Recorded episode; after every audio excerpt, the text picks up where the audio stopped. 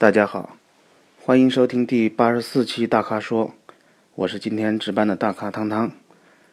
那么我要回答的第一个问题是叫小怪兽爱上奥特曼提的，是非常详细的一个需求，就是家在东北，然后要选购一台五十五万以内的，希望大一点的 SUV，然后空间要够用，因为以后会有小孩儿，然后要可以出游，具备一定的越野能力、皮实、省油等等。然后最好是 V 六的，提了一些车型，有大切的3.0，有普拉多，有进口的三菱帕杰罗顶配，有福特探险者，有发现神行，有 GLC 260。然后我想这么多车型里面啊，我先做一个排除法，基于你的需求。呃，目前购买进口三菱帕杰罗顶配，我觉得不太不太值当，一个是它的价格并不便宜。另一个是帕杰罗已经很多年很多年都没有都没有换过代了，然后它的整个驾乘品质也相对的来说不太高，因为它采用了它是为数不多的这种硬派越野里面采用四轮独立悬挂的车型，它采用独立悬挂之后，它为了保证足够的通过性、离地间隙以及在大冲击时候的这种啊离地间隙的这个相对稳定，它的悬挂非常硬，帕杰罗是一个。不太适合日常驾驶的车，并且在走烂路的时候，也也也会表现出它这个悬挂非常硬而导致的舒适性的降低。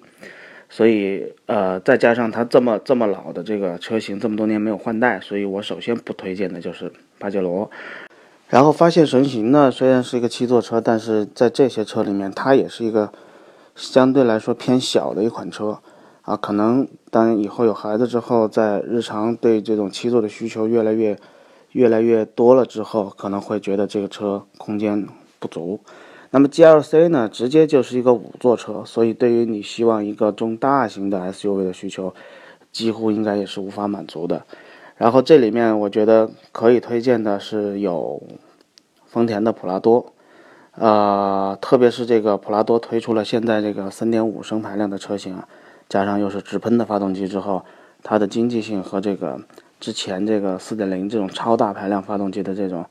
老一代的这种大排量的自然吸气发动机的短板，现在也都弥补上了。加上普拉多呢，本身完全可以满足你这个皮实，而且是具备越野能力的这个需求。那它已经不是具备一定的越野能力，而是具备非常强的越野能力。然后又是一个 V6 的一个啊大排量的自然吸气发动机，所以我觉得这些车里面。比较适合的是普拉多，当然你还提到一个福特的探险者。探险者最大的问题就是现在的新一代的探险者，它跟过去的探险者比，它在越野方面已经做了很大的弱化。它更多的呢是提高了它的公路驾控性能。当然，对于探险者，对于你的购买需求来说，它的尺寸肯定是够大。然后这种美式的大排量的六缸发动机开起来的动力匹配也是非常非常舒服的，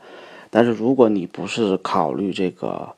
呃，需要非常强的越野能力的话，那探险者是一个更适合你在，呃，城市驾驶或者说长途旅行的这么一款车。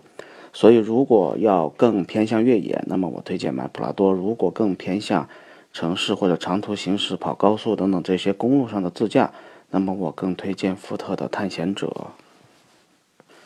下一位网友，呃，叫陈 ZX 提的问题是想购买第二台车，然后因为现在家里有一台本田 CRV，然后目前想购买一台三厢轿车，预算是十五到二十万，主要是上下班用途，女士开。呃，看好的车型有这个别克威朗，呃，大众的帕萨特，啊，速腾、迈腾。然后希望这个保值率高一点，舒适性好一点，偶尔呢也需要驾控乐趣。那基于这个需求呢，呃，基本上别克的车可以放到后面去考虑，因为别克的车的保值率远远没有大众车的保值率高。那么大众车如果从帕萨特、速腾和迈腾来挑的话，呃，我更推荐大众的帕萨特，因为这款车我刚刚在上海做过这个车的一个试驾，本身它是刚出的一个。新款的，虽然它没有整个完全的换代，但是整个车的这个设计啊，包括这个，包括这个用料啊，跟过去比都有了一定的提升啊。然后基于你的需求，希望保值率高，那么大众的帕萨特保值率肯定是非常好的，因为大众品牌嘛。然后第二个是舒适性好，帕萨特的舒适性一直就这一代的帕萨特啊，它的舒适性是要比老一代的帕萨特要好很多的，所以这方面也不用担心。从驾驶乐趣上来说，呃，从我的这个对最新这一代这一款的帕萨特的试驾来看的话，它的操控也不错，所以我更推荐的是大众的帕萨特。然后下一位网友叫做张腾的网友提出的问题是关于干式双离合的自动驻车问题，就是他想知道这个干式双离合的车在开启自动驻车的时候啊，在行驶停车当中是放 N 档好还是放 D 档好？然后在拥堵的路况下怎么能够有效的保护双离合？那么我先回答第一个问题，到底是放 N 档好还是放 D 档好？其实。对于这个自动驻车的这个功能的设计和匹配上来说呢，放 N 档和放 D 档其实都没有问题啊。然后只是放 D 档有一个小问题在哪呢？就是从从它的这个可靠性和使用的这个损耗上角度上来说，放 D 档实际上也不会有什么问题。只是有个小问题，就是如果当你放 D 档，你这时候启动了这个自动驻车，车停住了，因为它的那个发动机是带着劲儿的，所以啊。一旦你不小心碰到油门，车可能会往前窜，或者说会往前动。当然，这种情况对于八 AT 或者九 AT 的这种自动变速箱来说会更敏感，因为它往前蠕动的这个力量会更大。对于双离合来说，本身双离合在起步的时候，它的这个离合器的结合就会有一些迟钝，所以相对来说要好一些。所以你的这个问题其实大可不必有任何顾虑，放在 D 档和放在 N 档，其实对车都不会有什么损坏的。那么第二个问题，关于拥堵路况下怎么保护双离合，其实这一点不是你需要考虑的事情。在过去，在过去，呃，大众刚推出双离合的时候，可能会有一些离合器的这个基于因为堵车导致负荷过大或者过热上的可靠性的问题，但是现在。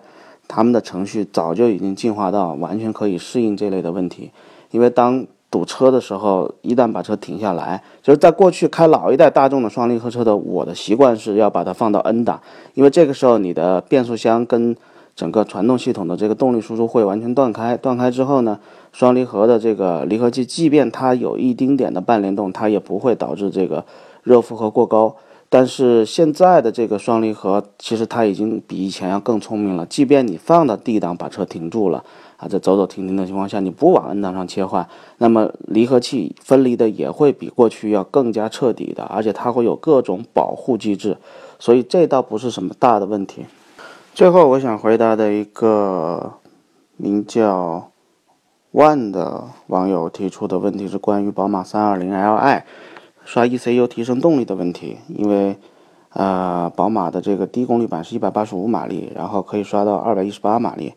然后想问这个，呃，能不能刷，或者说刷完之后对发动机的这个寿命有什么损害？其实我们也反复研究过宝马发动机，它的高功率版和低功率版发动机本身几乎是没有区别的。然后，但是如果这么生刷的话，会有个什么问题呢？虽然在宝马上我们没有看到过这样的案例，但是在以前别的车上，比方说奥迪上，我们见过一些案例，就是一旦你，啊，把它的这个 ECU 把它的这个动力给刷大了之后，